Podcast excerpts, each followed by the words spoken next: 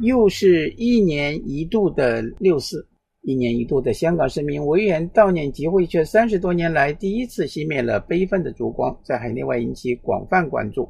今天的观察中国要向大家介绍有关议题的分析评论。美国中文世界日报的社论说，一九八九年六四至今三十二年，香港维多利亚公园今年第一次没有烛光集会。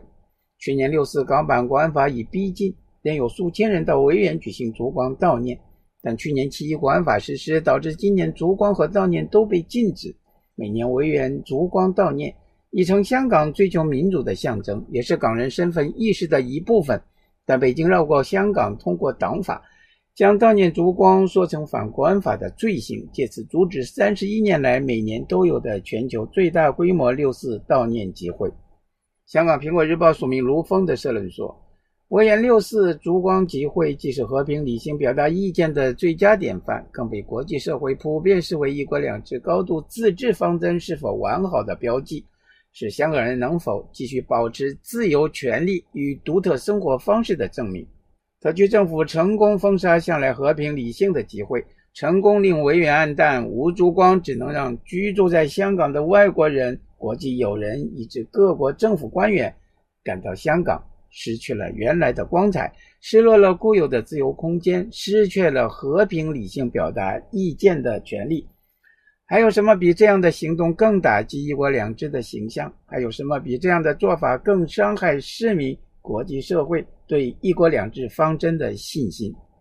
香港《星岛日报》的社论说，警方以防疫理由不批准支联会和集会游行申请。保安局已发出严厉警示，提醒公众不可参与宣传或公布有关集结。若明知而为，就会触犯法律，需承担刑事责任。事实上，参与去年六四集会的二十四人已被控明知而参与未经批准集结罪，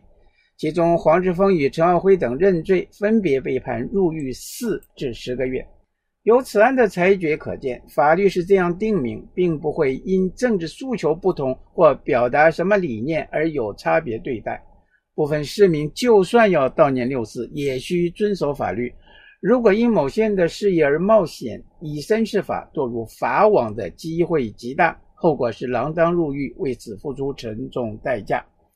有关法律从来都存在，判刑准则也很清晰。只是以往执法和司法部门处理过于宽松，如今不过是返回正轨，严格依法行事而已。对待这次六四集会，同样基于此原则，无所谓过严。香港明报的社论说，维园集会悼念六四是港人的集体回忆，多年来被不同人赋予不同意义，有人视之为香港言论空间的指标。随着本土思潮及港独冒起，有人将悼念六四看作联系香港与内地之间的一条纽带，也有人质疑维园悼念六四行礼如仪，主张切割，云云。这两年香港遭遇巨变，反修例风暴这场政治大摊牌彻底改变中央对港看法，换来的是国安法及选举制度修改。泛民出身的前运防局长张炳良。以一子错，满盘皆落索形容事态发展，香港已经无法回到反修例风暴之前，以往支联会及六四集会赖以存在的政治环境出现了根本变化。维园集会连续两年因为防疫不获批准，未来是否还有机会举行，充满未知之数。香港无法律禁止悼念六四。表达哀思愁绪方法林林总总，冒险犯法绝不明智。权力当局需要正视问题，认真思考如何重构港人与内地之间的情感纽带。